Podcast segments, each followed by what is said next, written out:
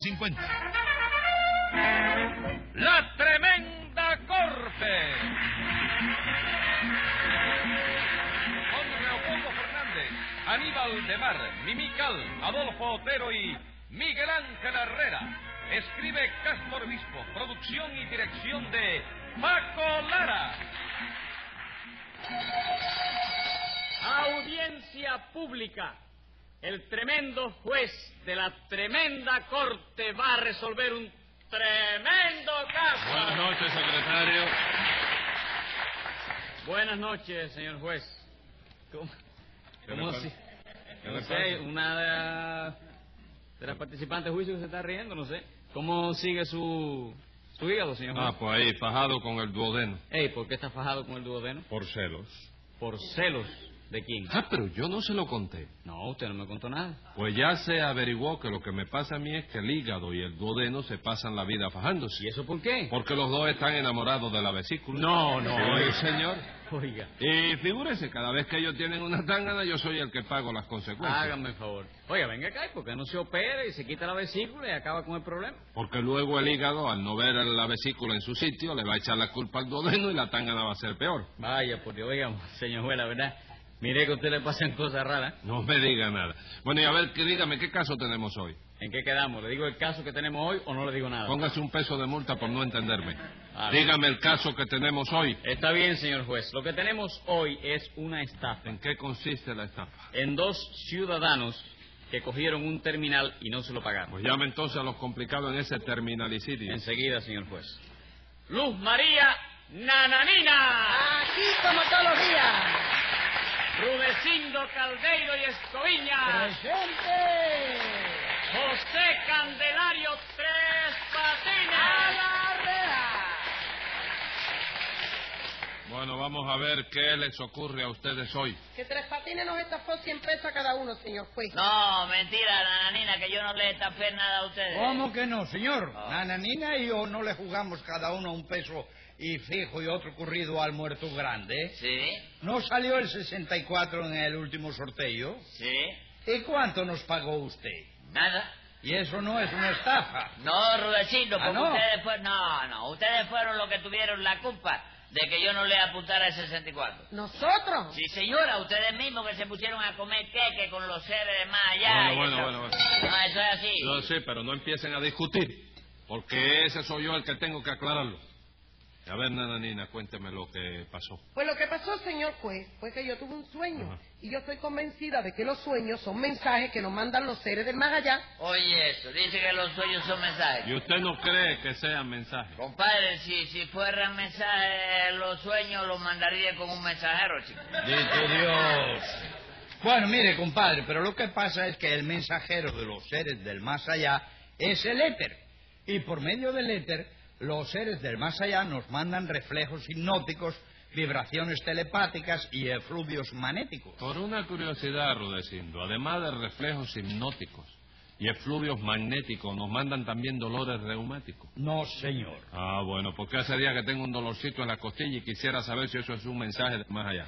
Pues no, señor. Ese reuma del más aquí. ¿Qué le vamos a hacer? En fin, nananina, dice usted que tuvo un sueño, ¿no es eso? Sí, señor. El viernes pasado yo vi en sueño una figura que me decía, juega el muerto grande, juega el muerto grande. Entonces el sábado por la mañana yo se lo conté a Rudecindo y él estuvo de acuerdo conmigo que ese era un mensaje del más allá. Entonces usted también cree que los sueños son mensajes de los seres del más allá, Rudecindo. ¿Cómo no, doctor? Ayer eh, precisamente me pasé la noche soñando con una rubia pero preciosa. Perdónenme, Rudecindo, pero ¿qué edad tendría esa rubia, poco más o menos?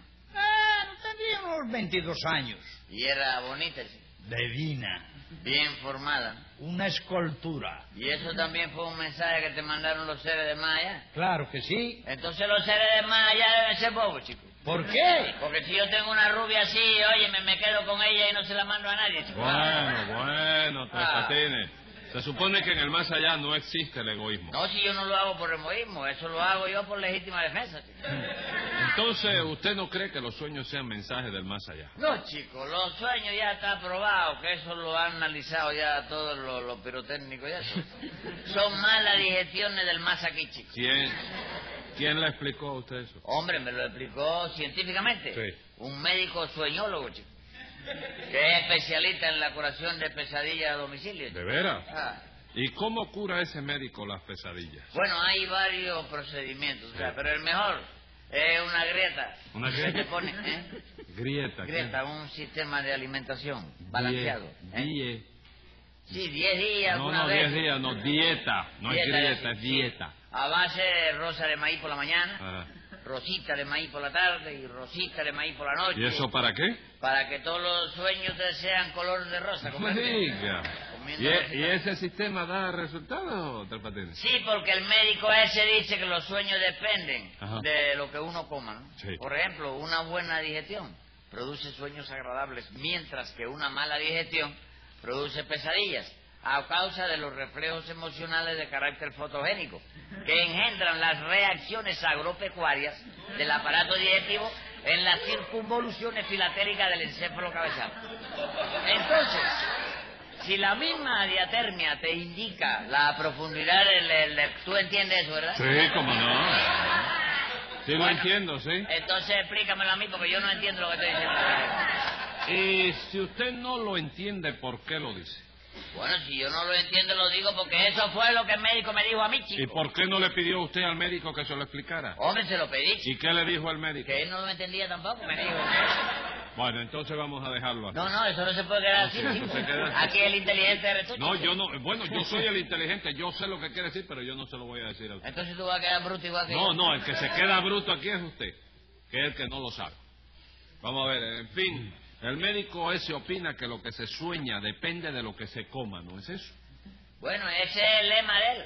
Dice que dime lo que sueñas y te diré lo que comes. ¿De veras? Así que dime lo que sueñas y te diré lo que comes. Sí, por ejemplo, mira, tú sueñas alguna vez que eres un artista de cine muy famoso Ajá. y que todas las mujeres se enamoran de ti. Sí, cómo no, lo sue- yo lo sueño a cada rato. A cada rato tú has Sí, soñado sí. eso, ya se sabe lo que tú comes. ¿Qué es lo que como? Queque y caballito de queque. María. ¡Diez pesos de multa! ¿Y eso por Eh. qué, chico? Porque yo no como queque, señor. ¿Cómo no, chico? Lo comerás dormido sin darte cuenta, pero el que come queque, eso no falla, eres- eso es científico. Seguro que es científico.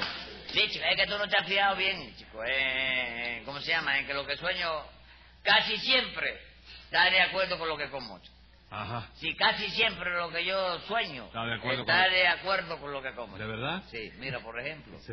Ahora hace sí lo unos digo bien. días- Sí, usted se explicó, yo no lo entendía bien. No, Así. ya que te- la cosa me pone nervioso. Sí.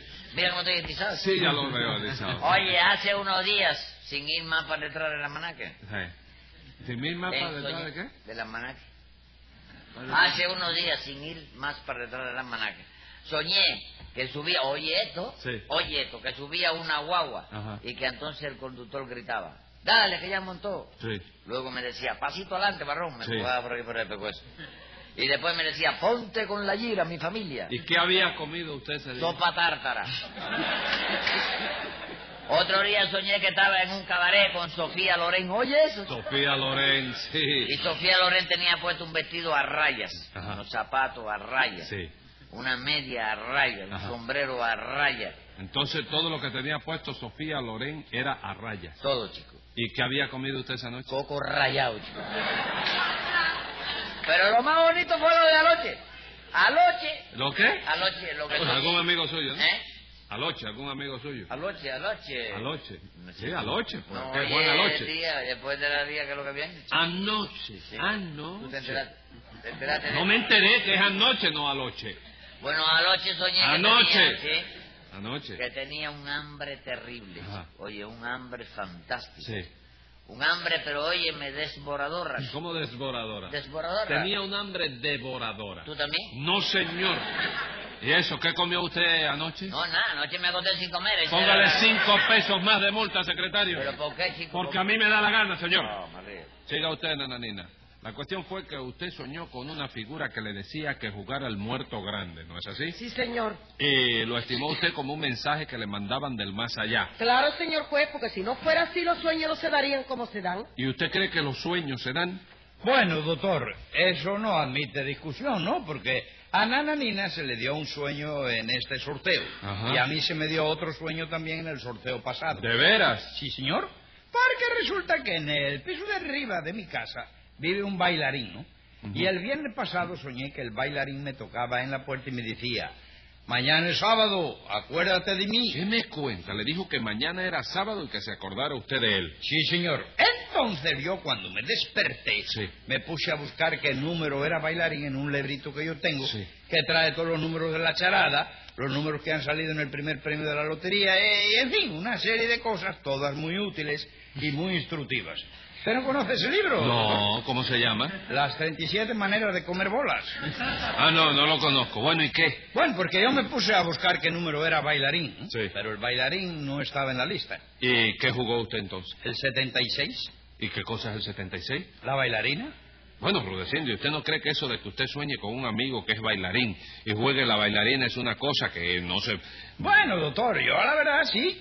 Ya sé que no está bien, pero vamos, yo tenía que jugar algo y bailarín no había ningún número que lo ¿Y fuera. que cogió usted el 76? ¿Cómo no? Lo cogí con un peso fijo y otro corrido. Entonces hay que felicitarlo, ¿verdad? Bueno, eh, no lo crea, doctor. Hace ocho días que no puedo ir a dormir a mi casa. ¿Y eso por qué? Porque el bailarín se enteró, ¿no? De todo. Y me está esperando en la puerta con una estaca. Bueno, pero no tiene motivos para eso. ¿Y usted, usted cree que no? No, señor, porque eso fue un mensaje del más allá que recibió Rudecindo. ¿Verdad, Rudecindo? Bueno, sí, pero de todos modos no se lo diga al bailarín, ¿sabe? ¿Pero por qué? Porque si se entera, cuando lleguemos al más allá me va a entrar estacazo No, dejen, también. dejen ya a ese pobre bailarín y vamos al asunto. Seguro que el bailarín es el niño de Guadalquivir, ¿no? No, Sabellinito. Ah, sí, el niño del Guadalquivir. De nariz. Sí, el niño. El niño Guadalquivir. Ese es el niño del Guadalquivir. Ese es el niño sí, del señor. Guadalquivir. Sí, señor. La cuestión fue que ustedes jugaron el muerto grande, ¿no es eso? Sí, señor, yo le conté mi sueño a Rudecindo y entonces lo apuntamos un peso fijo y otro corrido cada uno. A tres patines. Sí, a tres patines. Y salió el 64. Sí, señor, salió el 64. Y tres patines no les paga. No, señor, no quiere pagarnos. Dice que ese no fue el número que nosotros le jugamos. Ajá, muy bien. Puede sentarse, Nananín. ¿Voy? Amigo Tres Patines. Aquí. Ahora vamos a conversar usted y yo un rato. Sí. Usted oyó toda la declaración de acá. Sí, de- he visto la descarga esta. No, y te- descarga no, la declaración de ellos. Sí. Ah, oyó el sueño de, de, de acá con, con el niño del Guadalquivir. Sí, que soñó. ¿Usted conoce al niño del Guadalquivir? Es amigo mío. No, Sevilla no es amigo mío. Ah, sí, ya, no, el niño del Guadalquivir. Eh, bueno, así que es verdad todo eso que dijeron Tres Patines. Hágame el favor de Sí, pero explicarme. es que la, la, la culpa la estuvieron ellos mismos, chico. Ah, sí. Porque se, se impusieron a decirme ahí, eh, esto ha sido un mensaje de más allá, esto ha sido un mensaje de más allá. Y entonces cuando me dijeron que le apuntara el muerto grande, yo le apunté el número 9. ¿Cómo el 9? El muerto grande no es el 64. Bueno, eso es en la charada del más aquí, ¿no? En la charada del más allá, el muerto grande es 9. Y el 9 no es elefante. Sí, por eso mismo. ¿Cómo por eso mismo? Sí, chico, porque mira, en el más allá, todos los animales y todos los bichos están muertos, ¿no es eso? Ajá. Y como que todos están muertos, el muerto más grande que hay es el elefante. ¿Qué me cuenta, Tres Patines? Entonces la charada del más allá es distinta a la de aquí. Claro que tiene que ser distinta, chico. La de aquí, por ejemplo, tiene verso, Y la ¿verdad? de allá no tiene verso. Bueno, sí, pero no se le llaman versos. ¿Y cómo se llaman entonces? Herpretafios. ¿Cómo? Herpretafios. Erpitafio. ¿No será epitafio? Sí, es lo mismo. Ajá. ¿Usted sabe lo que es un epitafio? ¿Cómo no voy a saberlo, chico? Seguro, Después a de ver. tu compra de vista le dice al mesero, dame un poco de herpetafio ahí para No, los eso perros". es piltrafa. Sí. Piltrafa, no, epitafio. Ah, ya yo sé lo que es, chico. ¿Qué cosa es Un epitafio? epitafio es, supongamos, un versito que dice así. Rudecindo y Nananina no reclamen su dinero, porque se lo di a mamita y ya cantó el manicero. Ah, sí. Escriba ahí, secretario, que ahora voy a hacer un epitafio yo. Venga ese epitafio. Rudecindo y Nananina no hay remedio, como ven, porque el dinero de usted te de- requiesca timpaciamente. Pero usted que es un bichito más malo que la carcoma, le disparo por maldito 30 días en la loma.